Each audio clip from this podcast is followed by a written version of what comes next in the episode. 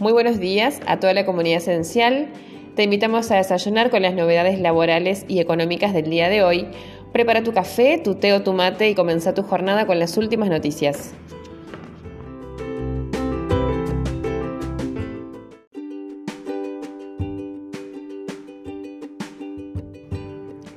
La Cámara de Senadores sancionó por unanimidad este jueves y convirtió en ley dos proyectos de orden económico que motorizó el Poder Ejecutivo Nacional con el objetivo de generar un alivio fiscal para los pequeños contribuyentes, modificando el régimen del monotributo y del impuesto a las ganancias y bienes personales. Al igual que en la Cámara de Diputados, el Senado debatió ambos proyectos juntos y luego se votó por unanimidad con 60 votos a favor.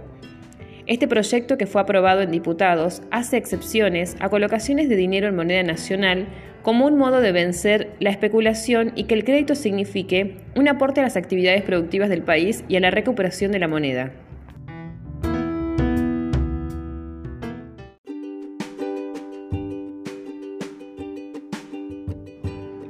Ganancias y bienes personales, los tres cambios que se convirtieron en ley. 1. Se reforma el segundo párrafo del inciso H del artículo 26 de la Ley de Impuesto a las Ganancias, texto ordenado en 2019, que regula las exenciones con aplicación a partir del periodo fiscal 2021. 2. Se incluyen en las exenciones los intereses o la denominación que tuviera el rendimiento por la colocación de capital en los instrumentos emitidos en moneda nacional destinados a fomentar la inversión productiva que establezca el Poder Ejecutivo Nacional siempre que así lo disponga la norma que los regule. 3. Se modifica el título sexto de la Ley 23.966 sobre impuesto a los bienes personales. Se incorporan tres incisos al artículo 21 y en consecuencia se agregan a las exenciones al impuesto. Las obligaciones negociables emitidas en moneda nacional que cumplan con los requisitos del artículo 36 de la Ley 23.576 de obligaciones negociables los instrumentos emitidos en moneda nacional destinados a fomentar la inversión productiva que establezca el Poder Ejecutivo Nacional siempre así lo disponga la norma que los regule.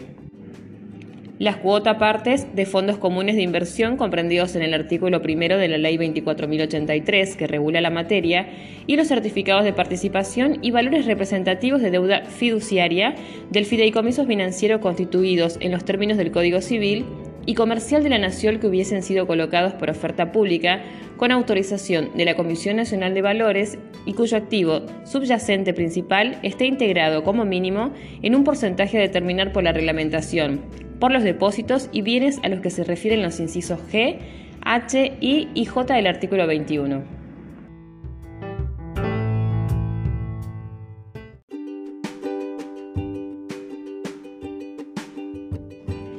La provincia de Mendoza estableció a través de la Ley 9330 un régimen de incentivos para la actividad hidrocarburífera. El plan denominado Activa Hidrocarburos 2 tiene como objeto promover el desarrollo, la reactivación y el incremento de la producción de la actividad hidrocarburífica en el ámbito de la provincia de Mendoza.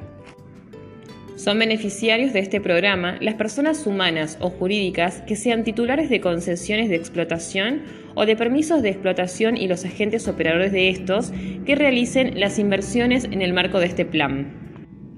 La provincia otorgará un aporte no reintegrable de hasta 40% de la inversión efectivamente realizada neta de IVA consistente en certificados de crédito fiscal que podrán ser aplicados para el pago del impuesto a los ingresos brutos de la provincia de Mendoza y de las regalías hidrocarburíferas de la provincia de Mendoza. La ley autoriza al Poder Ejecutivo Provincial para otorgar certificados de crédito fiscal por la suma de hasta 3.000 millones de pesos para afectar a este programa.